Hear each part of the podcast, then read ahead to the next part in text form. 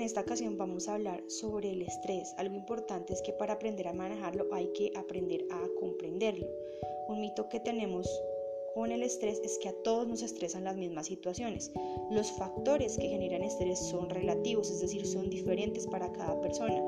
Eh, ahorita generamos respuestas de estrés a situaciones que no son que son novedosas para nosotros y si nos damos cuenta en pleno siglo XXI eh, nos vemos enfrentados diariamente a situaciones que son nuevas y que son impredecibles.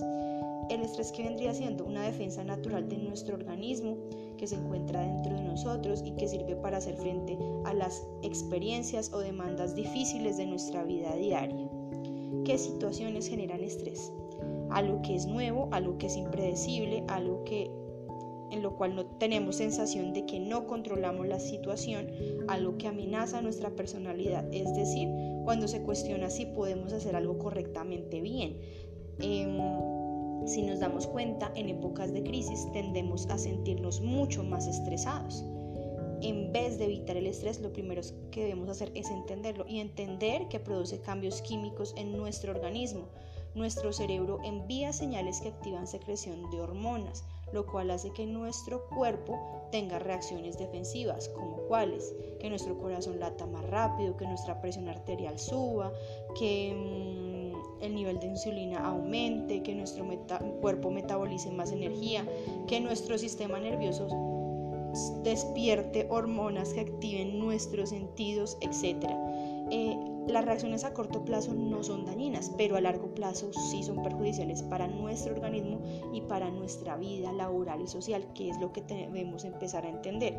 A nivel psicológico, qué reacciones tenemos que ponerle bastante atención cuando tenemos reacciones de ansiedad, cuando presentamos reacciones de apatía, es decir, que ya nada nos está interesando, cuando nos evadimos de los problemas, cuando tenemos dificultades para concentrarnos, cuando nuestro humor está depresivo, cuando tenemos constante miedo, insomnio, irritabilidad, melancolía a nivel físico, hipertensión, dificultad para respirar, palpitaciones, dermatitis, dolor de cabeza, eh, pérdida del cabello, úlceras, dolor estomacal o comportamientos tales como dificultades en la alimentación, incremento del consumo de alcohol, de las drogas o del tabaco. ¿Qué podemos hacer? Lo primero es aprender a reconocerlo, ¿sí?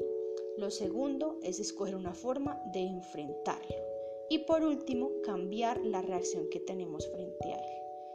Algo importante es que cuando estamos en situaciones placenteras, segregamos una hormona, la cual se llama oxitocina, que nos ayuda a aumentar la confianza y a sentirnos mejor. Eh, ¿Cómo podemos em, aumentar este químico en nuestro organismo? Riéndonos o estando en situaciones que nos hagan sentir bien, como cuáles, con nuestra familia, haciendo ejercicio, em, dedicando tiempo a nosotros y rodeándonos con personas con las cuales podamos hablar. Muchas gracias.